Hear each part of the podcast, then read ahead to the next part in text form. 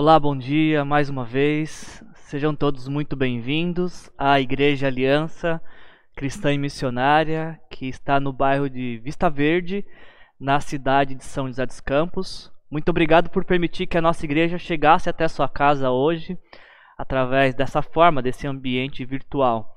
Estamos sim nos reunindo de forma virtual por enquanto, mas eu espero que você se sinta abraçado por nós mesmo que seja desta forma virtual.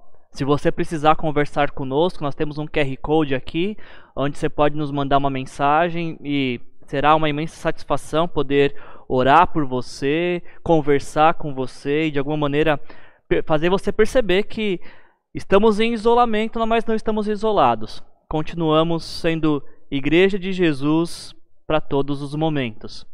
E a gente está realizando nesse mês de nesse mês de agosto, essa série chamada Eu Escolhi Acreditar, que é uma série de mensagens que a gente está realizando baseada no livro de Daniel. A cada semana nós temos visto como que esse autor Daniel escreveu um texto sobre a história de sua vida e como que a sua vida foi marcada por Deus em cada momento, em cada intervenção. A gente conversou bastante nas últimas semanas. Percebemos como que Deus age em cada circunstância. Na semana passada, inclusive, o que nós vimos em Daniel capítulo 5 é que vimos a história de um rei chamado Belsazar que que achou que podia zombar de Deus, que quis zombar de Deus, mas foi surpreendido com uma do nada uma mão surgindo no ambiente que ele estava e dizendo que por conta daquela irreverência ele estava sendo pesado numa balança e aquilo, ele foi achado em falta. Nós aprendemos na semana passada que toda a humanidade é pesada também numa balança da vida e os nossos pecados fazem com que essa balança fique desequilibrada contra nós. E nós aprendemos que quando nós entregamos a nossa vida para Jesus, aí a balança muda e nós porque Jesus entra nas nossas vidas, o que passa a contar é a presença de Jesus e não mais os nossos pecados, porque nós confiamos, quando nós confiamos a nossa vida a Jesus e recebemos Ele como Senhor e Salvador da nossa existência, o que passa a ser contado em nós não são mais os pecados que um dia cometemos, mas a salvação de Jesus que se faz presente em nossas vidas.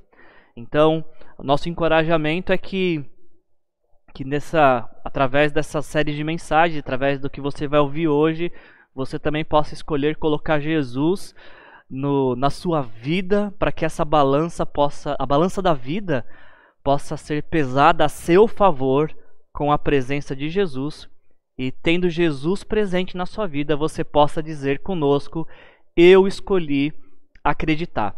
A gente vai dar sequência nessa série de mensagens hoje e o tema da nossa mensagem de hoje é uh, Leões na Cova de Daniel. Um texto, um, um, tema um tanto quanto diferente, principalmente para vocês que conhecem essa história, mas quando a gente chegar no final da, dessa história, você vai entender o porquê que nós escolhemos esse texto. Leões na Cova de Daniel, que é uma mensagem que a gente está baseando no capítulo 6 de Daniel. Uh, essa, essa história que a gente vai ver hoje, Daniel capítulo 6, começa com a seguinte frase: Dário, Daniel capítulo 6, versículos de 1 a 3. Dário achou por bem nomear 120 sátrapas para governar em todo o reino, e colocou três supervisores sobre eles, um dos quais era Daniel. Os sátrapas tinham que prestar contas a ele para que o rei não sofresse nenhuma perda. Ora, Daniel se destacou tanto entre os supervisores e os sátrapas por suas grandes qualidades que o rei planejava colocá-lo à frente do governo de todo o império. Em Daniel capítulo 6, nós ainda estamos na Babilônia.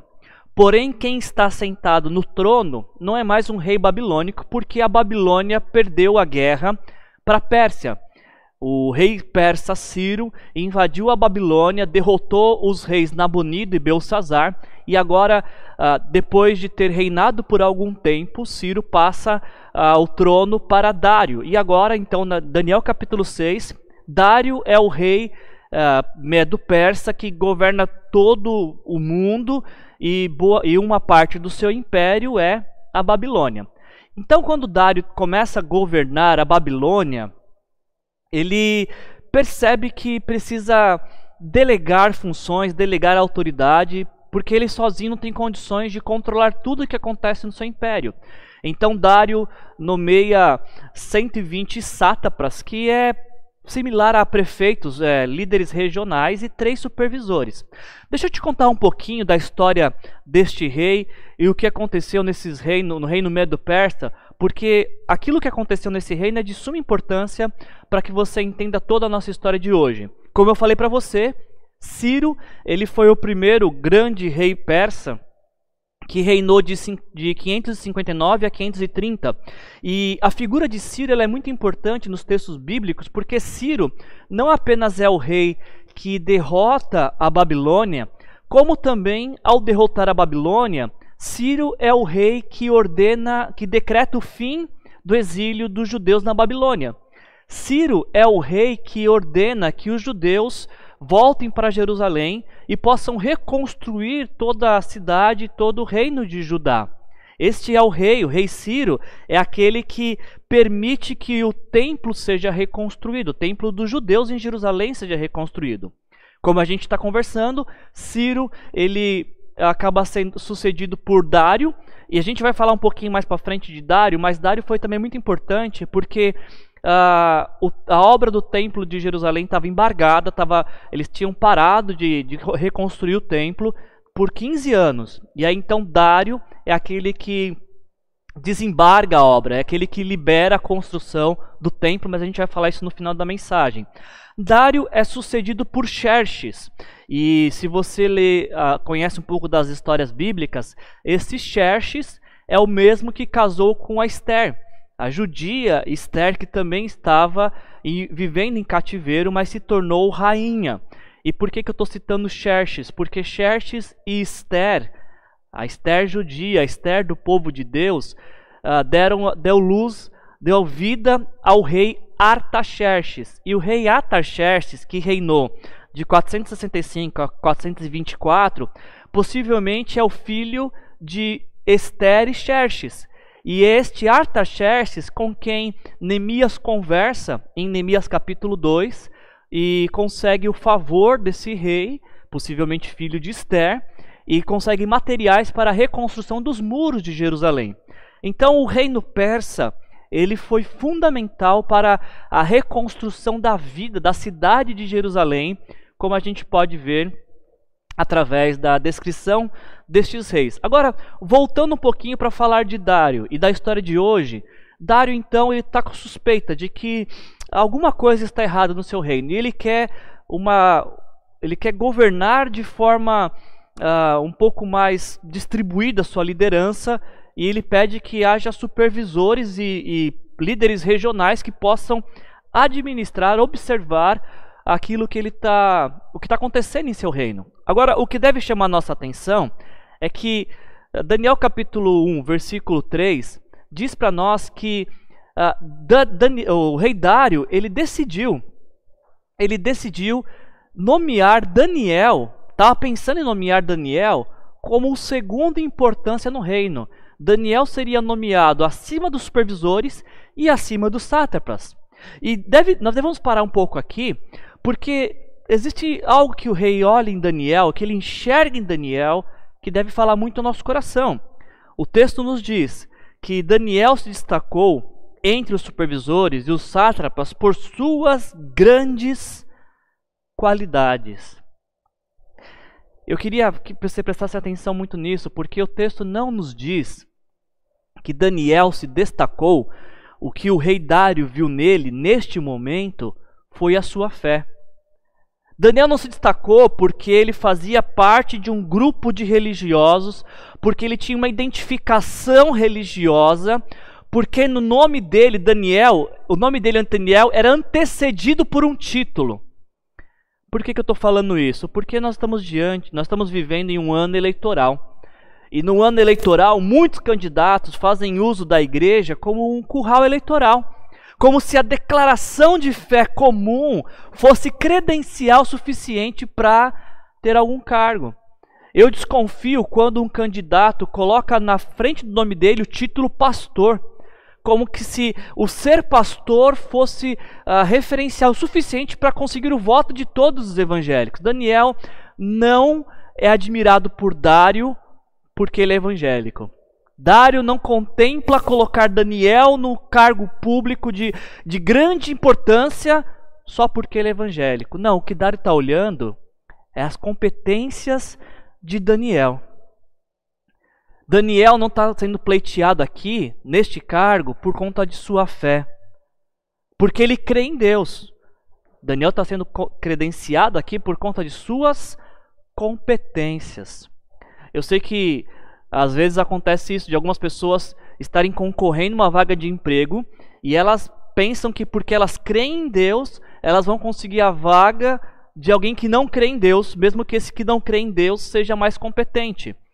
Você já parou para pensar o quanto que não faz sentido isso? Por exemplo, você tem uma vaga para um médico no hospital. E aí o candidato 1, ele é formado em medicina na USP, e só que ele não crê em Deus. E o candidato 2, ele crê muito em Deus, mas ele não é formado em medicina. O máximo que ele tem formação é no bem-estar que ele assiste de manhã, logo depois do Mais Você. Que, a quem você daria a vaga para médico? Para o candidato número 1, um, que é formado na, na Unicamp, mas não crê em Deus, ou para o candidato 2, que é formado em bem-estar, mais você, mas não tem, mas crê muito em Deus. Você percebe que a crença em Deus, ela não anula a necessidade de desenvolvimento pessoal, a importância de se preparar profissionalmente, de se capacitar. Daniel ele é candidato ao maior cargo do reino medo-persa. Dário está pensando em, em credenciar, em dar o cargo para Daniel. Por quê? Por conta de suas competências, como diz o texto que nós lemos, por suas grandes qualidades, que foram desenvolvidas ao longo de muitos anos. Algumas versões traduzem essa expressão grande, grandes qualidades por um espírito excelente. Daniel tinha um espírito excelente, ele tinha grandes qualidades, e é isso agora que está qualificando ele para um possível cargo importante.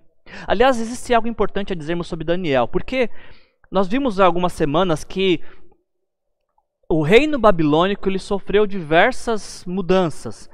O rei uh, Nabucodonosor, depois vem o, o rei uh, Evil Mardok, depois vem o rei Nabonido. Tantos reis passaram pelo trono babilônico. Babilônia foi tomada pelo reino persa, através do rei Ciro, agora do rei Dário. E embora mude muito a liderança do governo, tem uma peça que não muda, uma pessoa que não muda, que é Daniel. Daniel está presente em todas as cortes é uma pessoa influente no reino, independente de quem seja o governante. E isso deve falar para nós do tipo de pessoa que era Daniel.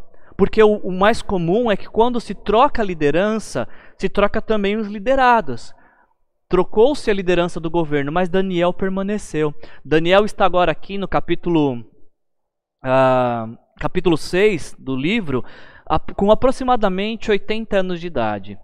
E um homem com 80 anos de idade continua sendo útil, independente de quem seja o governante. Isso fala para mim de uma segunda característica que a gente vê aqui. Daniel não apenas era competente, como também ele era consistente. Deixa eu repetir isso. Daniel era tanto competente quanto consistente, porque ninguém é relevante por tantos anos se além de sua competência também não é consistente. Tão importante do que ter competência é ter consistência, porque competência sem consistência resulta em uma eficiência curta, temporária. Eu não sei se você concorda comigo de que a, a consistência é tão importante quanto a competência. Eu queria te exemplificar isso. Pense, por exemplo, em alguns jogadores de futebol que são muito competentes, são talentosos, mas por não serem consistentes, em pouco tempo eles caem em descrédito. Eles ah, perdem a capacidade de desenvolver todo o seu talento. Porque tão importante quanto o talento, a competência que eles têm, é importante ser consistente, de manter-se competente. Eu aprendo com isso que durante tudo que a gente conversou aqui, a gente olha para de Daniel e percebe de que ele não apenas é competente, mas ele é consistente. E é mais importante ainda dizer isso que a origem da consistência de Daniel, essa sim tem a ver com a sua relação com Deus. As competências de Daniel são desenvolvidas com estudo, com dedicação, com trabalho, com excelência, mas a consistência ela só vem de um relacionamento com Deus. Se você lembrar, voltar algumas páginas na sua, na sua Bíblia e voltar lá em Daniel capítulo 1, você vai encontrar em Daniel capítulo 1, no versículo 4, de que ah, aqueles que concorreriam ao cargo, os cargos no governo, deveriam ser homens cultos, inteligentes, que dominassem os vários campos do conhecimento e fossem capacitados para servir ao rei. Então, ah, ter vários dominar vários campos do conhecimento, ser inteligente, dominar a língua, isso é desenvolvimento de competência. E Daniel fez tudo isso, porque em Daniel capítulo 1, versículo 20, diz que quando o rei lhe fez perguntas sobre todos os assuntos que exigiam sabedoria e conhecimento, descobriu que Daniel e seus amigos eram dez vezes mais sábios do que todos os magos e encantadores do reino. Isso tem a ver com competência. Agora, Diz no versículo 17, de Daniel 1,17, de que Deus deu sabedoria e inteligência e a Daniel deu a, a capacidade de interpretar sonhos. Existem coisas que Daniel tinha que fazer. Colocar a cara no livro, estudar, se dedicar, era atributo de Daniel. Mas interpretar sonhos, é, quebrantamento de coração, sensibilidade espiritual, isso vinha de Deus e que gerava uma consistência em Daniel. Embora a fé de Daniel não o qualificasse aos cargos públicos da Babilônia, era justamente a fé que exigia que ele fosse excelente, dedicado, se portasse como alguém que crê em Deus para poder influenciar toda aquela sociedade. E você há de convir comigo que é necessário muita fé e muita esperança em Deus para servir com excelência a nação que destruiu sua cidade natal e que te levou para o cativeiro. Eu vejo mais poder de Deus no coração de Daniel em torná-lo humilde e ter compaixão e amor por aqueles que o raptaram do que necessariamente pelos feitos que aconteceram ao longo do livro. Para mim, o maior milagre não foram aqueles que aconteceram através de Daniel, foram aqueles que aconteceram em Daniel aqueles que milagres que aconteceram durante os anos que o, o capacitaram a ter um coração amoroso e humilde para servir com excelência aqueles que destruíram a sua vida. Quando nós lemos o livro de Daniel, mais importante do que o que Deus está fazendo através de Daniel é a obra que Deus está fazendo em Daniel. E da mesma forma, nós temos que, ah, antes de querer ver o que Deus vai fazer através de nós, precisamos olhar para o nosso coração e ver o que Deus está fazendo em nós. Daniel estava se destacando agora, com 80 anos, no reinado medo-persa, da mesma maneira que tinha se destacado ao longo de sua vida no reinado babilônico.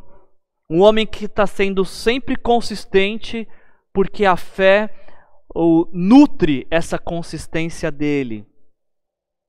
E a gente não pode perder de vista, quando a gente diz isso, que quando a gente está falando de Daniel, a gente está falando de um, de um homem que tem marcas na sua história uh, dos horrores da guerra, foi raptado, alguém que foi levado para uma terra distante, de uma língua diferente que ele teve que aprender, de costumes que não eram comuns a ele, de uma crença que era diferente da dele.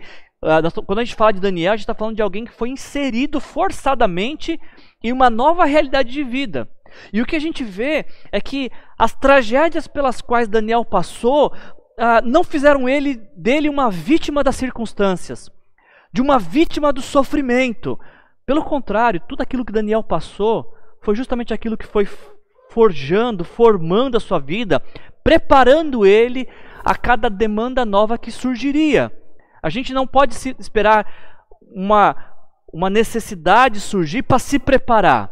Nós nos preparamos antes da necessidade, da dificuldade. Foi o que aconteceu com Daniel. Deus estava preparando a vida dele para que quando surgisse cada dificuldade, ele já estivesse pronto. A gente está usando esse livro aqui como uma ajuda para essa série, Daniel para você, é uma dica de leitura nova, nossa, do David Helm. E olha que interessante as palavras que, que o autor do livro fala sobre o que Deus estava fazendo na vida de Daniel, através de Daniel. Ele diz o seguinte: a introdução a essa história de Daniel informa ao leitor que este homem idoso fora bem sucedido. Aliás, a introdução ao capítulo que nós estamos lendo, capítulo 6, nos apresenta um Daniel que se elevou tanto acima dos seus amigos quanto de seus inimigos. O jovem rapaz que havia sido levado ao exílio no capítulo 1 jamais poderia imaginar como tudo estaria quando ele estivesse velho a ascensão de Daniel sobre os seus pares tinha mais relação com a atividade de Deus em sua vida do que com qualquer carisma pessoal que o distinguisse.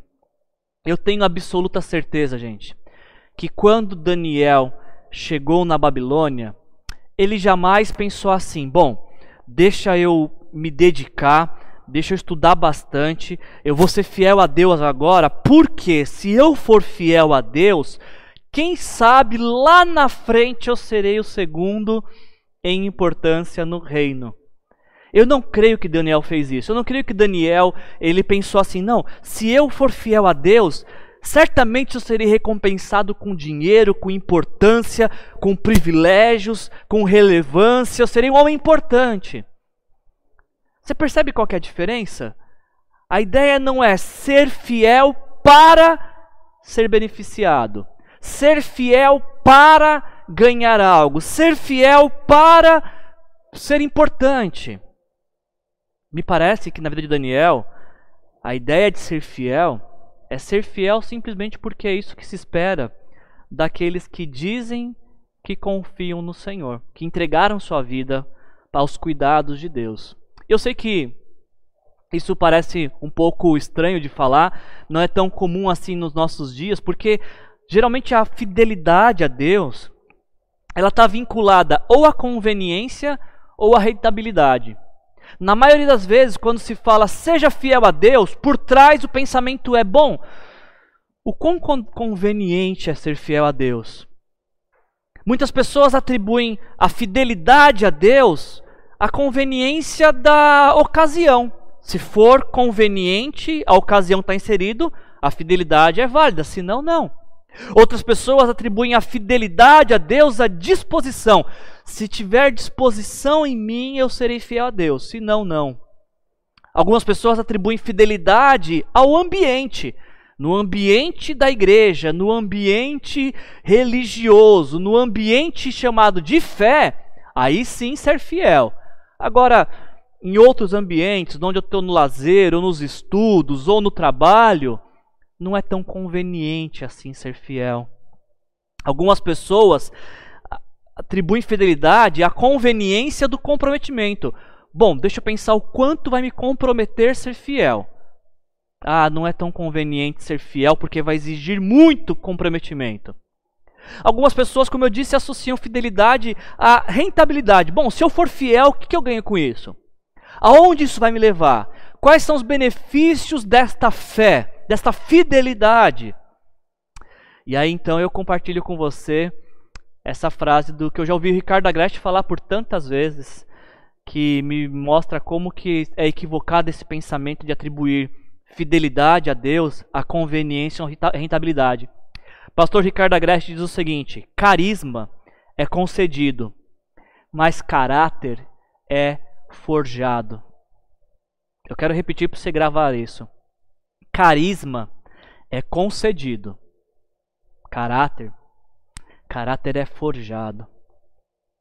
Você entende essa frase? Existem pessoas que têm carisma, mas não têm um bom caráter. Existem pessoas que ah, não tão, são tidas como pessoas carismáticas, embora tenham um excelente caráter. E existem pessoas que só são carismáticas por conta do seu caráter, do seu bom caráter.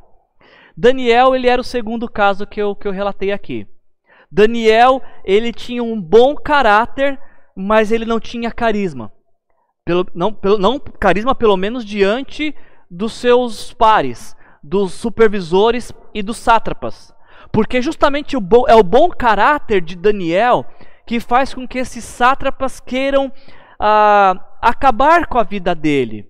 Daniel tinha um, ah, contava com carisma diante do rei, mas os seus os supervisores iguais a ele, os sátrapas, tinham justamente no bom caráter de Daniel uma ameaça a eles, porque o bom caráter de Daniel acusava quem eles não eram. Olha o que diz o versículo 3 e o versículo 4.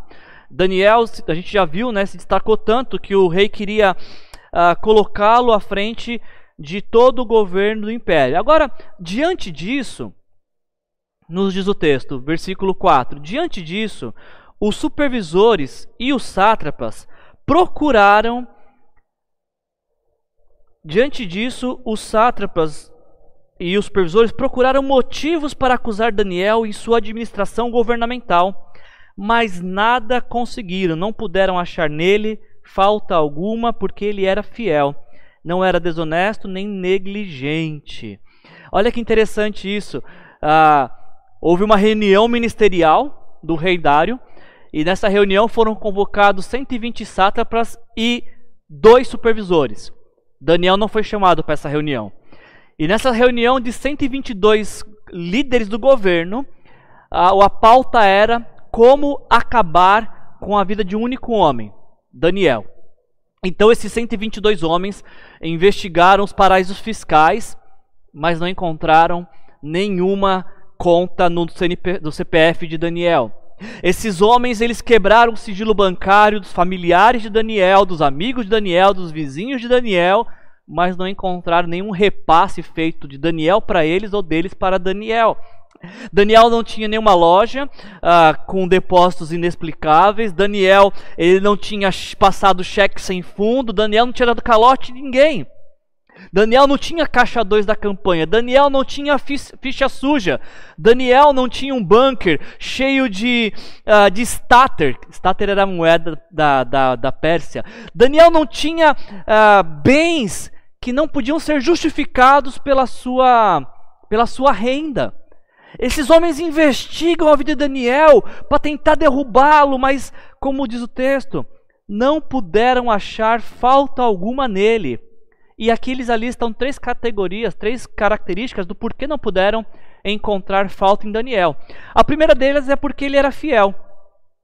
Por que, que eles não encontraram nenhuma irregularidade na administração de Daniel? Porque Daniel era fiel. Ou seja, ele não traía a confiança que lhe foi conferida, a confiança que lhe foi entregue. Diz o texto que não foi possível achar nada, nenhuma falta com Daniel, porque Daniel era, não era desonesto, ou seja, ele não levava vantagem, ele não fazia esquema, ele não buscava favorecimento, não se deixava corromper, ele não dava um jeitinho para as coisas. Por que, que ninguém podia encontrar nada na vida de Daniel? Porque ele não era negligente, ou seja, ele não era desleixado, não fazia as coisas de qualquer jeito. Antes ele prezava pela excelência, como a gente viu alguns, alguns algum momento anterior aqui. E aí surge esse dilema, né? E agora? Como é que a gente esses homens se questionando, né? Como é que a gente arranha a imagem de um homem irrepreensível? Como é que a gente mancha uma história limpa?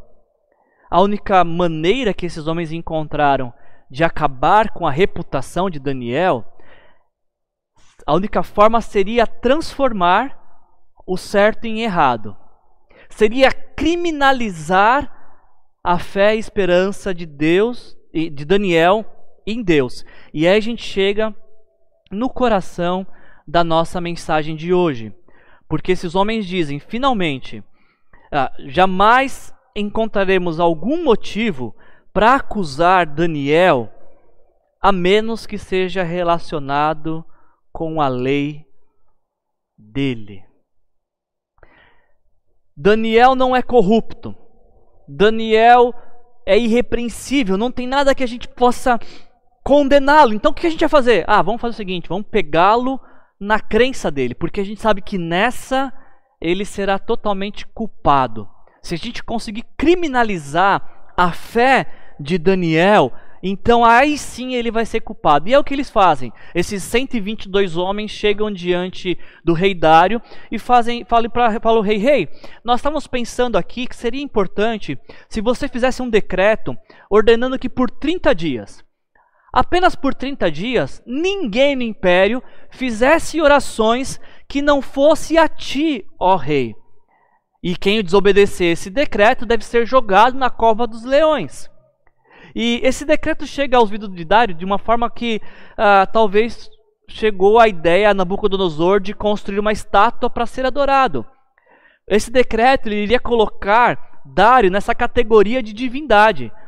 Rei Dário, que por durante 30 dias o único a receber oração seja você. Em outras palavras, esses homens estão dizendo assim: Rei Dário, a gente acha que você deveria ser Deus por 30 dias.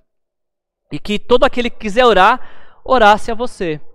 E a gente já aprendeu aqui que todo rei tem esse desejo de ser Deus, e talvez esse decreto chegou com muito com muita uh, alegria ao coração de Dário. É verdade, talvez eu possa ser Deus por 30 dias, e aqueles que quiserem orar só vão orar a mim. E assim aconteceu. Dário fez o decreto, e durante 30 dias, apenas 30 dias, ninguém podia fazer orações que não fossem orações a Dário, o rei, colocado aqui numa categoria de semideus, numa categoria de divindade. Deixa eu chamar sua atenção, eu queria que a gente gastasse um pouco de tempo aqui para refletir apenas em alguns pontos sobre esse decreto. Não orar, ninguém pode orar por 30 dias a não ser ao rei. Esse decreto, ele ele exigia que a, ele não estava exigindo que a fé fosse abandonada. Em nenhum momento está é, tá sendo pedido que todos do império abandonem sua crença e sua fé. Não, ele só está dizendo que essa fé, a prática da espiritualidade, deve ser interrompida por 30 dias. Nós precisamos pensar também nesse decreto de que ele é um decreto um tanto quanto impensado, porque como é que você vai fiscalizar se alguém parou de orar por 30 dias. Porque, embora externamente a pessoa possa não estar orando, ela pode estar orando aqui no seu coração, no seu interior. Ou até mesmo ela pode estar orando de forma inaudível, ela pode estar orando escondida. Esse decreto é tão irracional que ele chega até ser engraçado, porque como você vai fiscalizar isso? Agora, a parte mais importante é que esse decreto, ele é um decreto perverso. Ele é baseado em mentiras. Ele visa apenas o, o bem de alguns. Até mesmo no versículo 7, quando esses dois supervisores e 120 sátrapas se colocam diante do rei, eles dizem: todos os supervisores, os prefeitos, os sátrapas, os conselheiros, os governadores concordaram. Como todos? Daniel não estava na reunião. Percebe que há uma manipulação? Percebe que é uma mentira? E, e a coisa mais importante é quando, um, uh, da, uh, quando a gente fala de perversidade, é quando a gente percebe quando uma lei ela, ela é feita para beneficiar apenas alguns. Quando um governo governa para si, quando um governo governa para os seus interesses. É como o governante que uma vez por mês ele decide que os governantes devem ter reajuste salarial. É a ideia de governar para si, não governar para o povo, para a melhoria do povo. Percebe que na proposta desses prefeitos, desses supervisores, não há um, um, texto que diz do, de como que o povo, os súditos do reino, seriam beneficiados em, em deixar de orar por 30 dias. Porque o interesse deles não é beneficiar o povo, o interesse deles é se beneficiar, fazendo com que, ah, de alguma maneira, Daniel caísse nessa cilada. O decreto tem a única finalidade de arruinar a vida de Daniel. Agora, deixa eu trazer um pouquinho para nossa realidade aqui. Pense um pouquinho nesse decreto. Durante 30 dias, ninguém pode exercer a sua espiritualidade. Pensa se fosse nos nossos dias. Pensa se nosso presidente Jair Bolsonaro, ele decretasse que por durante 30 dias nenhum brasileiro poderia desenvolver a sua espiritualidade.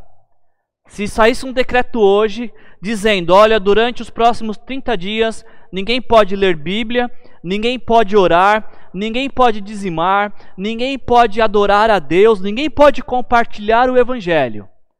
Pergunta: o que, que você faria? Se a partir de hoje, pelos próximos 30 dias, fosse proibido orar, ler a Bíblia, dizimar, adorar a Deus e compartilhar o evangelho, que são as, aquilo que a gente chama de disciplinas espirituais. Se fosse proibido fazer isso por 30 dias, o que você faria?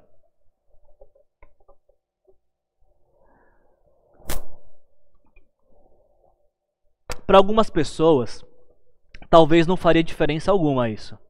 Porque já faz mais de 30 dias que elas não oram, não leem a Bíblia, não dizimam, não adoram a Deus, não compartilham o Evangelho. Então, para alguns, não faria diferença nenhuma. Com, com, com lei ou sem lei, elas seriam as mesmas pessoas.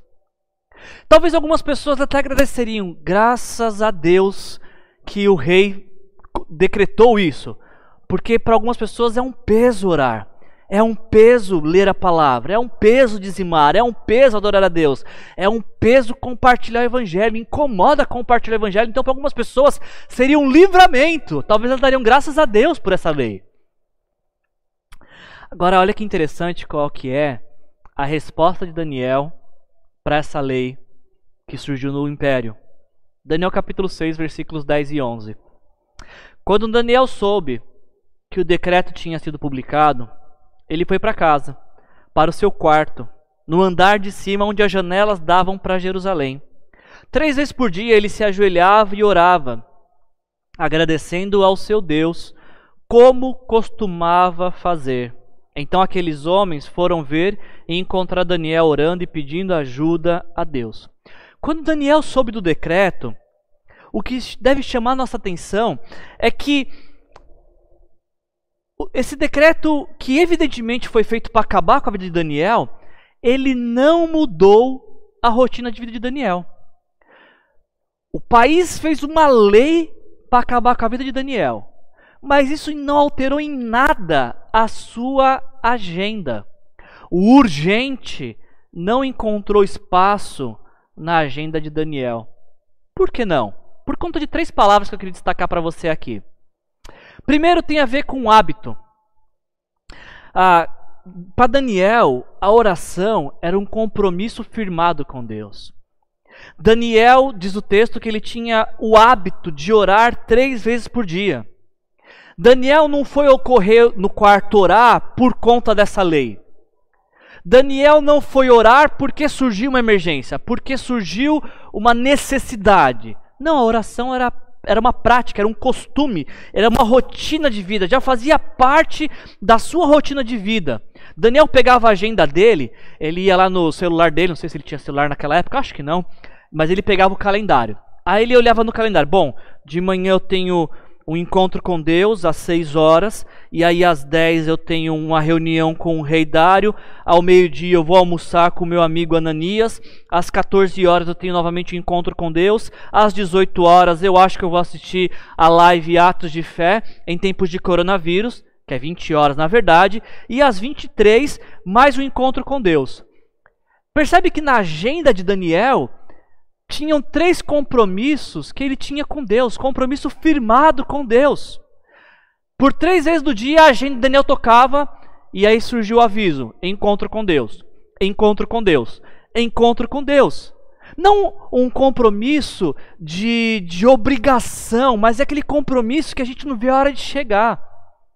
Daniel tinha na sua rotina, tinha o hábito da oração, e a oração era um lugar de encontro entre eles e Deus. Olha que interessante isso, a oração não era uma coisa que Daniel fazia, mas um lugar aonde ele ia para se encontrar com Deus.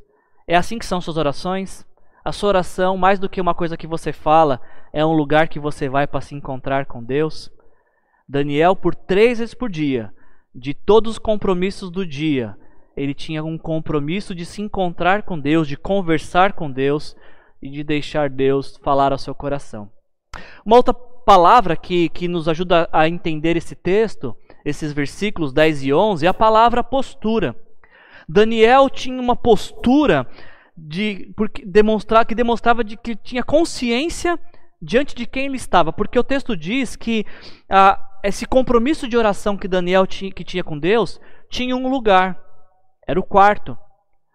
O quarto era um lugar reservado para esse encontro com Deus. Tinha também uma direção. Daniel ele orava para Jerusalém, na direção de Jerusalém, refletindo aquela oração que que o rei Salomão fez há muitos anos atrás, em 1 Reis capítulo 8. Quando o rei Salomão dedicou o templo do Senhor ao Senhor, ele orou e falou assim: Deus, se algum dia nós pecarmos, porque não há quem não peque. 1 Reis 8, isso. Se quiser anotar, 1 Reis 8, 46 a 50. O rei Salomão orou: Senhor, se algum dia nós pecarmos, porque não há quem não peque, e por conta do nosso pecado nós somos levados por uma terra distante se nós nos arrependermos e de lá, da terra distante, orarmos na direção desse templo, então ouve dos céus a nossa oração, perdoa os nossos pecados e faz com que os nossos conquistadores tenham misericórdia de nós. Daniel está seguindo a palavra de Deus, ele está orando na direção do templo, clamando pela, pelo socorro de Deus. A oração de Daniel, falando de postura, a oração de Daniel ela tem um comportamento, se ajoelhar. Ele orava ajoelhado. E eu não estou colocando isso como uma regra, dizendo que Deus só vai ouvir as orações que são feitas de joelho. Não estou dizendo isso. Eu, tô, eu tô, quero chamar sua atenção não para o estético, eu quero chamar sua atenção para a essência. Porque quando. Pensa comigo, quando que alguém se ajoelha? Ou por que, que alguém se ajoelha? Essa postura de se ajoelhar, ela só é visível quando se tem consciência diante de quem se está, da, da realeza de quem está diante de você, ah, de, de quão digno de honra, de reverência, de rendição é quem está diante de você. Ajoelhar-se ou prostrar-se, seja literalmente ou seja sentimentalmente, ela tem essa relação de reconhecer o momento e diante de quem se está. Ninguém que está ajoelhado diante de Deus está pensando na roupa que tem que colocar no varal, no e-mail que tem que mandar, na mensagem que tem que responder ou na curtida que tem que dar. Ninguém que está ajoelhado diante de Deus está pensando em lista de mercado ou ah, em ligação que precisa fazer. Você entende isso? É uma postura.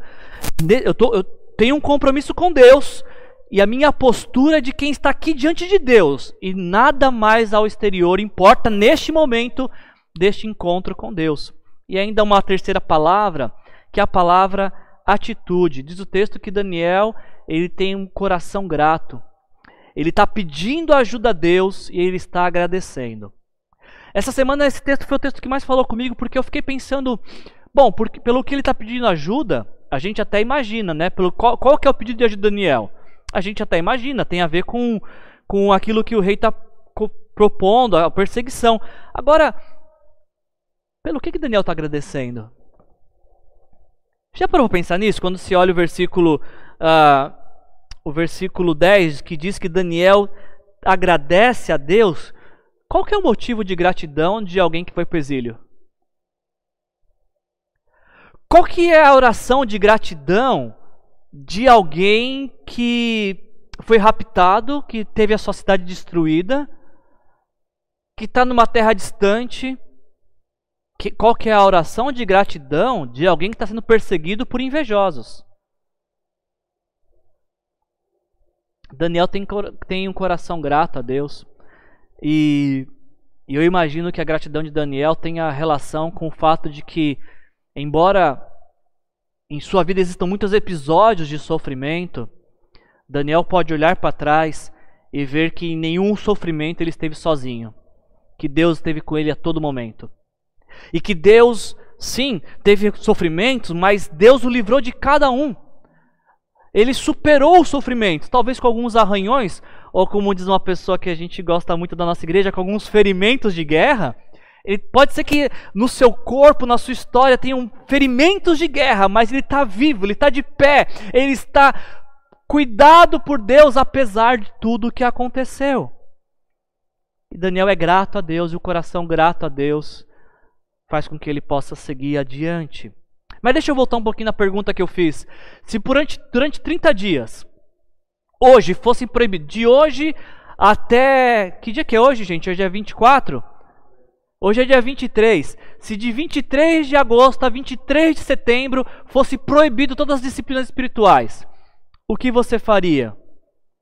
É interessante ver que Daniel foi pego em flagrante, né?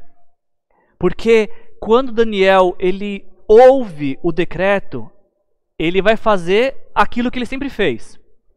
Aquilo que era rotina. Ele foi orar. E o mais interessante que eu achei é que os homens que estavam acusando Daniel, que estavam tramando com Daniel, eles tinham certeza que Daniel ia orar. Eles dizem, olha, ah, versículo versículo 11. Então aqueles homens foram investigar e encontraram Daniel orando, pedindo ajuda a Deus. Ou seja, eles tinham certeza que chegariam no horário que Daniel tinha um encontro com Deus, e eles disseram: gente, agora? Vamos lá para casa de Daniel, porque está chegando o horário do encontro dele com Deus, e tenho, nós temos certeza que vai dar o horário, ele vai estar tá lá com a janelona aberta, orando na direção de Jerusalém, porque é isso que ele faz todos os dias, por três vezes no dia. Não é interessante isso, pensar dessa convicção que os inimigos de Daniel tinham sobre a, a fé de Daniel? Que ele não mudaria a sua rotina de fé, mesmo diante desta perseguição, mesmo diante desta, desta luta, desta batalha? Eles estão convictos. Gente, vamos lá que a gente vai encontrar Daniel fazendo exatamente o que a gente espera que ele faça, orando. Eu acho isso me impactou demais, gente, de saber, de ver essa expectativa que esses homens tinham de que pegariam Daniel no flagrante. Ele vai estar tá orando. Ele não vai parar de orar. E foi o que aconteceu. Eles chegaram lá, encontraram Daniel orando. E depois foram falar com o rei. Rei, você não tinha falado de que aquele que é, fosse tivesse orando, não diz a lei isso que eles deveriam ser jogados numa cova dos leões? E, e o rei disse: Sim, foi o que eu falei. Pessoal, para mim aqui travou. Tá, tá, tá, tá seguindo normal aí? Ah, então tá bom. Vou seguir aqui então, gente. O, esses homens foram diante do rei e falaram: Rei, é, não, não dizia a lei que aquele que estivesse orando deveria, deveria ser jogado numa cova? E, e o rei falou: Sim, aquele que estiver orando vai para uma cova. Então, tem um judeu, olha como ele se dirige ao rei. Tem um judeu, Daniel capítulo 2, 6, versículo 13. Daniel, um dos exilados de Judá, não te dá ouvidos, ó rei, nem ao decreto que assinaste. Ele continua orando três vezes por dia. Olha só que como que eles se dirigem e aqui mostra toda a inveja deles, porque por trás dessa, dessa ideia, eles estão dizendo como é que um homem, o pensamento, o sentimento deles é, como é que um exilado, um judeu, vai se tornar o segundo no império em importância? Isso não pode ser, não é possível, não está certo isso. E aqui nós temos a realidade do motivo desse decreto. E o rei tenta por o rei nesse momento ele percebe aquilo que foi armado e aí ele tenta de todas as formas livrar Daniel e esses supervisores e sátrapas estão dizendo: "Rei, mas você lembra o que foi dito? Você lembra de que ah, se quem estivesse orando deveria ser jogado numa cova e deveria assim proceder porque essa é a lei. E aí o rei tenta de todas as formas, não consegue livrar o rei, não consegue livrar Daniel. E o que acontece é que Daniel de fato é jogado na cova. Agora, o que chama minha atenção é que antes de Daniel ser lançado na cova, antes de Daniel ser lançado na cova, Daniel capítulo 6, versículos de 30, é, 16 e 17 diz o seguinte: Então o rei deu ordens, e eles trouxeram Daniel e o jogaram na cova dos leões. O rei, porém, disse a Daniel que o seu Deus, a quem você serve continuamente, o livre. Tamparam a cova com uma pedra, e o rei selou com o seu próprio anel selo e com os anéis de seus nobres para que a situação de Daniel não modificasse. Embora o rei uh, Dário não possa revogar a lei que ele tinha assinado, ele não podia acreditar, o rei, ele não pode revogar a lei, mas ele acredita em milagres. O rei começa a história sendo o único a quem deve ser dirigido orações, mas agora nesse momento o rei está expressando a sua esperança ao dizer Daniel que o rei, o Deus a quem você serve continuamente, o livre. E quando Dário olha para Daniel, Dário sabe que Daniel não é culpado. Dário percebe que Daniel está sofrendo por conta da inveja de pessoas que querem o lugar que Daniel ocupa. Dário destaca Daniel, percebe que Dário fala Daniel, que o Deus a quem você serve continuamente, ou seja, Dário olha para Daniel e o que ele vê em Daniel é um homem que não faz essa distinção entre secular e sagrado, no sentido de que a, a vida de, de fé é sagrada e a vida de trabalho é secular. Não, Dário vê que mesmo no trabalho, Daniel está a serviço de Deus. Que, Dário é um, que Daniel é um bom profissional porque no trabalho ele serve Deus. Tudo para Daniel é sagrado, tudo para Daniel pertence a Deus. Não há essa divisão de a minha vida profissional, a minha vida acadêmica, a minha vida de diversão e a vida espiritual. Não, não, não, não. Daniel serve a Deus continuamente, em toda a sua vida, em tudo que faz. E entre romper o relacionamento com Deus e, e parar de se relacionar com Deus por 30 dias, ou ter sua vida comprometida por conta disso, Daniel prefere confiar em Deus. Daniel prefere abrir mão de sua vida do que abrir mão do seu relacionamento com Deus. Sabe o que é interessante a gente, a gente notar? É interessante a gente notar esse, esse texto que quando a gente olha para essa história, a gente lê Daniel capítulo 6, é difícil ler esse texto sem que a nossa mente seja invadida por uma outra cena que aconteceu centenas de anos depois em Jerusalém. A gente lê Daniel capítulo 6 e é, é interessante ver as similaridades que existem entre Daniel e Jesus. Já tinha pensado nisso já? Como que a história de Daniel é muito semelhante à história de Jesus. Porque assim como Daniel, Jesus também foi alvo da, de uma conspiração por conta da inveja de alguns líderes. Assim como Daniel, Jesus também se coloca diante de Deus em oração, como também era seu costume antes de ser preso. Assim como Daniel, Jesus também estava diante de um governador fraco, no caso de Jesus, Ponço Pilatos, que se mostrou incapaz de fazer justiça, apesar de saber que estava diante de inocente. Assim como Daniel, Jesus também foi condenado injustamente. Agora, algo que fala mais alto ao meu coração, entre similaridades entre Daniel e Jesus, Jesus também fez com que surgisse o questionamento sobre o livramento de Deus. O rei Dário fala ao ouvir Daniel antes de lançá-lo à cova que o Deus a quem você serve continuamente o livre. Jesus, quando está crucificado, a gente vê em Mateus capítulo 27, versículos uh, ah, 59 a 66. perdão, Mateus 27, versículos 41 a 43. Ah, os líderes religiosos estavam zombando de Jesus, dizendo: Salvou os outros, mas não é capaz de salvar a si mesmo. E é o rei de Israel. Desça agora da cruz e creremos nele. E aí vem a frase igual. Ele confiou em Deus, que Deus o salve agora, se dele tem compaixão, pois disse: Sou filho de Deus.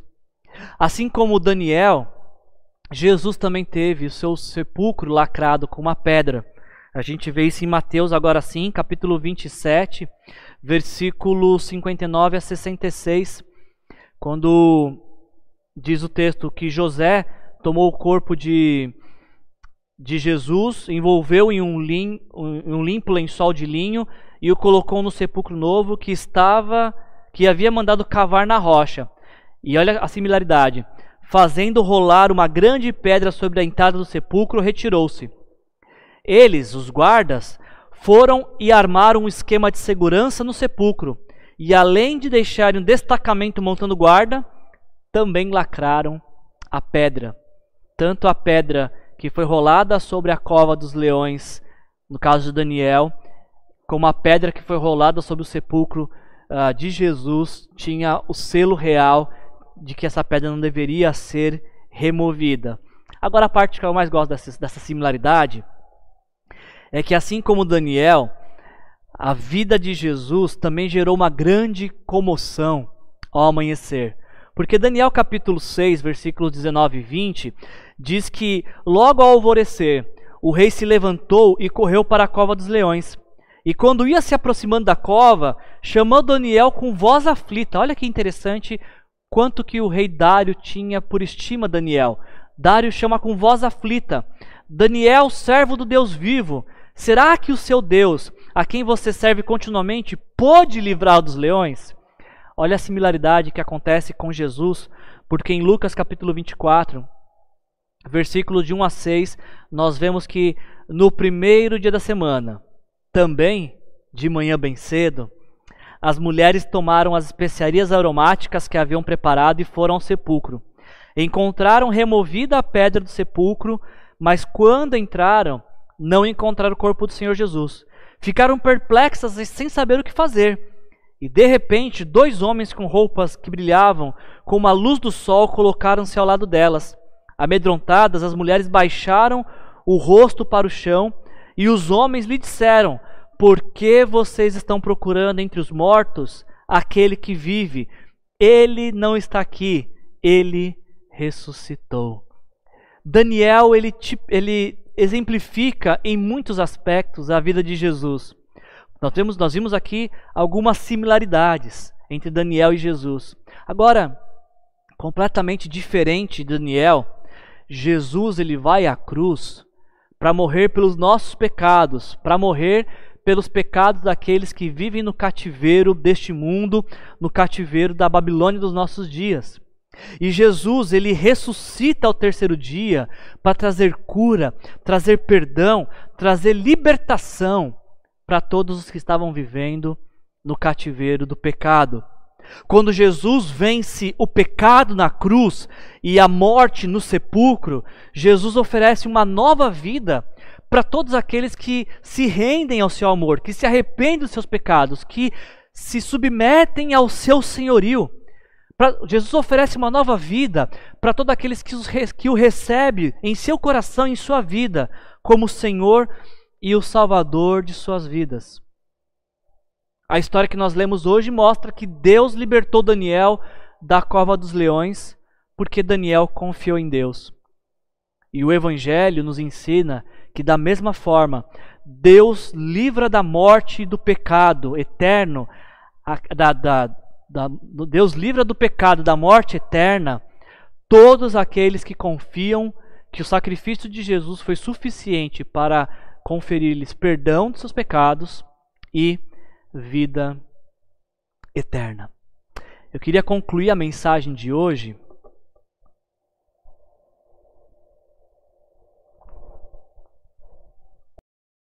mensagem de hoje, ela termina com a dúvida do rei sendo esclarecida.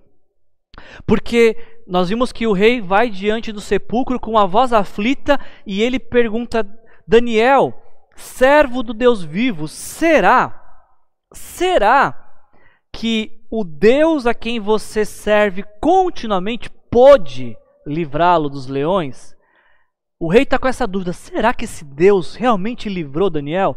Será que servir a Deus por tantos anos fez com que agora Daniel fosse livre? Será que Deus pôde, tinha poder para livrar até mesmo dos leões?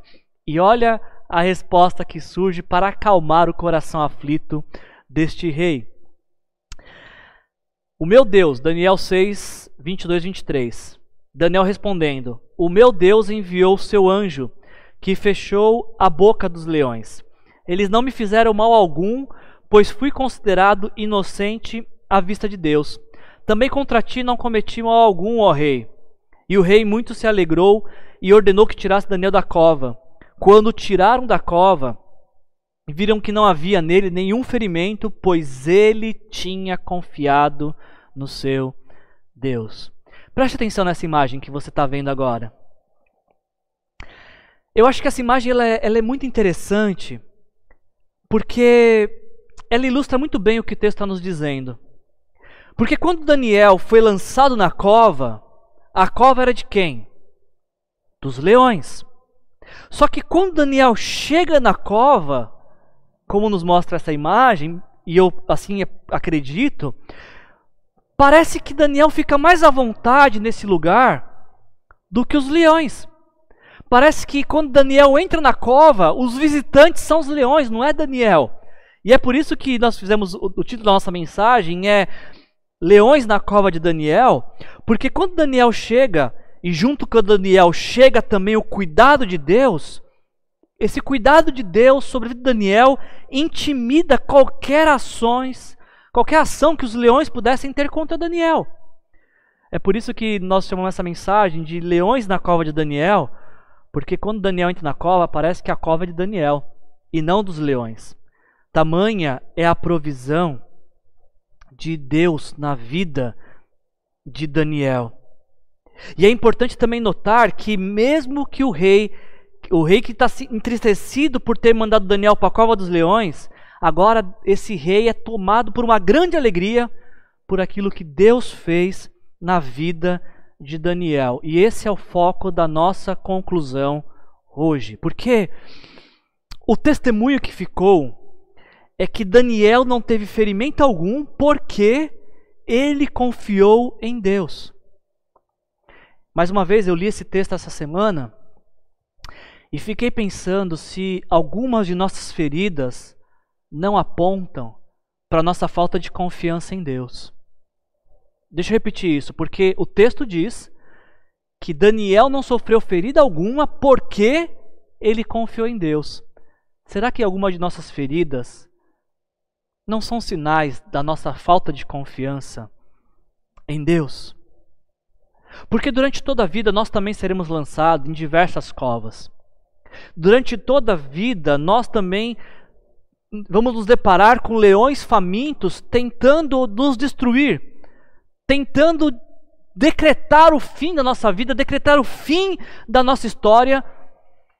Mas o texto de hoje nos encoraja, quando estivermos diante de situações adversas, a confiar em Deus, não olhando para o tamanho da cova, não olhando para o poder dos leões, e sim confiar no Deus que cuida de nós, que nos ama e naquilo que Ele pode e pretende fazer. Por falar naquilo que Deus pretende fazer, geralmente nós temos a, o pensamento de que o que Deus está fazendo em nós ou fazendo por nós tem a única fidelidade de nos abençoar, como se a bênção de Deus terminasse em nós. Fosse como se nós fôssemos a maior causa das bênçãos de Deus em nossas vidas. Quando se quando Deus nos abençoa, a finalidade última de Deus é nos abençoar nem sempre nós pensamos nos desdobramentos das bênçãos de Deus em nossas vidas. Nem sempre oramos por isso, inclusive, né? Deus, que a bênção com a qual o Senhor me abençoar, isso possa ser multiplicado na vida de outros. Olha o que Deus está fazendo a partir do livramento que ele concede para Daniel. Nos diz o texto que anos depois, ah, perdão, anos depois, no mesmo período, o rei Dário vai escrever um outro decreto que diz as seguintes palavras: O rei Dário mandou fazer uma pesquisa nos arquivos da Babilônia, onde se guardavam os tesouros. Encontrou-se um rolo na cidade de Equibatana, da província da Média, e nele estava escrito o seguinte: que Dário comunicou. No primeiro ano de seu reinado, o rei Ciro promulgou um decreto acerca do templo de Jerusalém. Nesses termos, que o templo seja reconstruído como local para apresentar sacrifícios e que se lancem os alicerces. Agora então, Tatenai, governador dessa província e amigos dele, mantenham-se afastados de lá. Não interfiram na obra que se faz nesse templo de Deus. Deixe e os líderes dos judeus reconstruírem esse templo de Deus em seu local, seu antigo local Além disso, promulgo o seguinte decreto a respeito do que vocês farão por esses líderes dos judeus na construção deste templo de Deus. As despesas desses homens serão integralmente pagas pela tesouraria do rei do tributo recebido do território oeste do Eufrates, para que a obra não pare. E o que for necessário, novilhos, carneiros, cordeiros para os holocaustos oferecidos ao Deus dos céus, trigo, sal, azeite, vinho, conforme for solicitado pelos sacerdotes em Jerusalém, tudo deverá ser entregue diariamente a eles, sem falta, para que ofereçam sacrifícios agradáveis ao Deus dos céus e orem pelo bem-estar do rei e dos seus filhos. Eu, Dário, o decretei seja plenamente executado. Olha que interessante isso. Eu queria chamar sua atenção. No mesmo período que Daniel foi jogado à cova dos leões, no mesmo período, o templo de Jerusalém estava, a obra estava embargada. Fazia 15 anos que essa obra estava parada. Quando Deus opera um milagre extraordinário e livra Daniel da cova dos leões, isso impacta tanto a vida do rei Dário, que no mesmo período o rei Dário ordena que o templo volte a ser reconstruído. Você acha coincidência demais? Ou você percebe que os eventos que aconteceram na vida de Daniel, o livramento da cova dos leões, isso impactou tanto a vida do rei Dário, ao ponto dele querer participar da reconstrução do templo, dele autorizar a reconstrução do templo, que estava parada por 15 anos, tinha sido iniciada pelo, por ordens do rei, do rei Ciro, mas esse governador Tatenai tinha conseguido parar a obra e agora o rei Dário intervém novamente a favor dos judeus para que eles reconstruam o templo. Por quê? Porque ele viu um homem chamado Daniel que confiava tanto em Deus, ao ponto de que esta confiança o livrou de uma morte que era certa, a morte é, dentro da cova dos leões. E isso deve falar muito ao nosso coração, de saber de que aquilo que Deus está fazendo em nós também vai ser usado para que Ele faça algo através de nós. E aquilo que Deus faz em nós e através de nós é superado quando Deus faz algo apesar de nós, porque Daniel em nenhum ponto fala assim: "Bom, rei, agora que você viu o que Deus faz, vê se o Senhor desembarga a obra lá em Jerusalém, está parado o templo. Daniel não pediu para Dário intervir na obra em Jerusalém.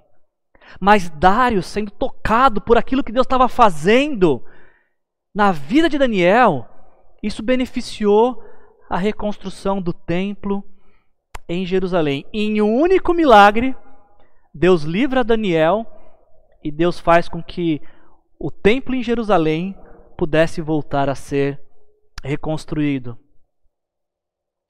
Isso deveria nos fazer levantar esse questionamento e eu quero encerrar a mensagem com, com esse questionamento para que você possa tanto praticar como viver essa mensagem de Daniel 6. Olhe para a sua vida e procure identificar o que Deus está fazendo em você. Não sei se eu posso, se a analogia cabe, mas essa pandemia também está nos colocando dentro de uma cova. Não de leões, mas com um vírus que é letal. E se você está assistindo essa mensagem, respirando dentro da sua casa, é porque Deus está te guardando dessa tragédia. e aí eu te pergunto, o que é que Deus está fazendo em você nesses dias? Como é que Deus está cuidando da tua vida? Olhe para a sua vida agora e pense o que Deus está fazendo. Quais são as coisas que Deus, nesses, nesses meses, está curando em você, está restaurando em você, está transformando em você. Porque quando você identifica o que Deus está fazendo em você, o próximo passo é pensar: bom, agora que Deus fez tudo isso em mim, como é que Ele pode fazer também através de mim? Ou seja, como é que a cura com a qual Deus me curou, Ele pode curar outros? Como é que a restauração que Deus promoveu em minha vida Ele pode promover em outros? Como é que a, a provisão que Deus me deu pode ser multiplicada na vida de outros? Quando você tem esse pensamento, você pode orar e falar: Deus, apesar de mim, que o Senhor faça muitas outras coisas. Faça algo em mim, faça algo através de mim e faça algo apesar de mim, apesar de minhas limitações, apesar de todas as minhas dificuldades. Assim como Daniel, quero te convidar nessa, nessa manhã a depositar toda a sua esperança, tua fé em Deus. Confia em Deus. Mesmo lançado em uma cova, mesmo cercado por leões, se você tiver com a presença de Deus na sua vida, se você confiar sua vida a Deus, Ele vai cuidar de você. Faça hoje a maior e melhor decisão de todas que você pode fazer na sua vida, que é entregar-se para Jesus, que é acreditar que Jesus morreu por você, que na cruz ele se entregou por você, para que você não tenha que viver sozinho nesse mundo, para que você não tenha que seu, que seu destino seja a viver uma vida totalmente sem Deus, desconectada de Deus, tanto no tempo presente quanto no tempo que há por vir. Eu te convido hoje também a confiar em Deus. a confiança em Deus é confiar no sacrifício que Ele proporcionou, na, na salvação que Ele providenciou em Jesus, na pessoa de Jesus. Se você precisar de ajuda para entregar a vida para Jesus, se você precisar de ajuda para tentar entender como, que, como entregar a vida para Jesus, ou o que fazer depois que entregou para Jesus, manda uma mensagem para a gente. Use nossas redes sociais, nos procure, nós teremos a maior satisfação de poder te ajudar. E essa entrega a Jesus, quando você se render a Jesus, você vai perceber que essa foi a melhor coisa que você poderia ter feito e como que Confiar em Jesus te livrará de tantas covas. Te livrará da cova da morte eterna. Te livrará da morte espiritual. Te livrará de uma vida sem sentido, sem significado, sem propósito. E você que já entregou sua vida para Jesus, você que já se rendeu a Deus, agora seu pensamento deve ser como é que você pode levar essa salvação a outros se a salvação, o livramento de Deus foi tão bom para você, certamente vai ser bom para outros também. Não guarde só para você as bênçãos de Deus. Seja você um multiplicador das bênçãos de Deus. Multiplique aquilo que Deus fez na sua vida. Multiplique uh, os livramentos de Deus na sua vida. Testemunhe daquilo que Deus fez. Para que outras pessoas, como Dário, possam olhar para a sua vida e falar: Deus pode livrar. Deus pode fazer muitas coisas. Esse Deus é digno de honra, é digno de louvor, é digno de adoração. Feche seus olhos, vamos orar. Pai, em nome de Jesus, obrigado, Senhor, pelo tempo que o Senhor nos deu, por esta palavra, por esse dia, Senhor. Nos ajuda, Senhor, a depositar toda a nossa confiança e esperança no Senhor, Deus. Sabendo de que o Senhor, se não nos livrar da cova dos leões, nos livrará na cova dos leões. E nos fará experimentar, Senhor, da tua provisão, Pai, independente de qual seja o cenário, Senhor. Que cada pessoa que está nos ouvindo, Senhor, através dessa mensagem, sejam encorajadas a confiar no Senhor, entregar a vida para Ti, receber Jesus como único Senhor e Salvador de suas vidas. E experimentar dos benefícios que, que há na vida daquele que quem confia no Senhor. Experimentar a Tua presença caminhando junto todos os dias. Abençoa-nos, Senhor, com uma semana onde podemos não somente ver o que o Senhor está fazendo em nós, mas nos deu o privilégio de ver o Senhor fazendo algo através de nós e apesar de nós. Essa é a minha oração nesse dia, em nome de Jesus. Amém. Mais uma vez, obrigado por você ter se juntado a nós uh, nessa mensagem. Nós temos aqui mais uma vez falando nosso QR Code, onde você pode mandar uma mensagem para nós. Durante a semana, nós vamos ter vários encontros uh, com diferentes grupos para estudar essa mensagem, para continuar falando de Daniel 6. Se você quiser se aprofundar mais uh, nesse texto e compreender alguma coisa que você não compreendeu, se você tiver alguma pergunta, por favor, faça um contato com a gente com, nesse QR Code, com nossas redes sociais. Você vai ser direcionado para um dos grupos de estudo dessa semana e eu tenho certeza que a sua vida vai ser muito abençoada se assim você decidir se juntar a nós. No mais, a gente é, espera que você tenha gostado dessa mensagem. Se você gostou, por favor, não deixe de... agora, faça isso agora, dê o seu, seu joinha uh, na, no, nesse vídeo. Também, se você puder compartilhar com outros amigos, isso nos ajuda não a, a ter muitos seguidores, porque nosso alvo não é esse. Nossa ideia é apenas multiplicar essa mensagem. E quanto, quanto maior for o número de compartilhamento e de curtidas, isso faz com que essa mensagem seja mais vista. Então, se você gostou dessa mensagem, por favor, não deixe de curtir e de compartilhar com seus amigos. Se essa mensagem te abençoou, agora faça com que a partir de você ela seja fonte de bênção para outros. Tá bom? Que a graça do nosso Senhor Jesus Cristo, o amor do nosso Deus o Pai e a comunhão e a consolação do Espírito Santo se faça na, presente na sua vida essa semana, te leve a lugares de confiança em Deus e que você pode compartilhar Deus também. Que assim aconteça na sua vida essa semana. Em nome de Jesus, Deus te abençoe.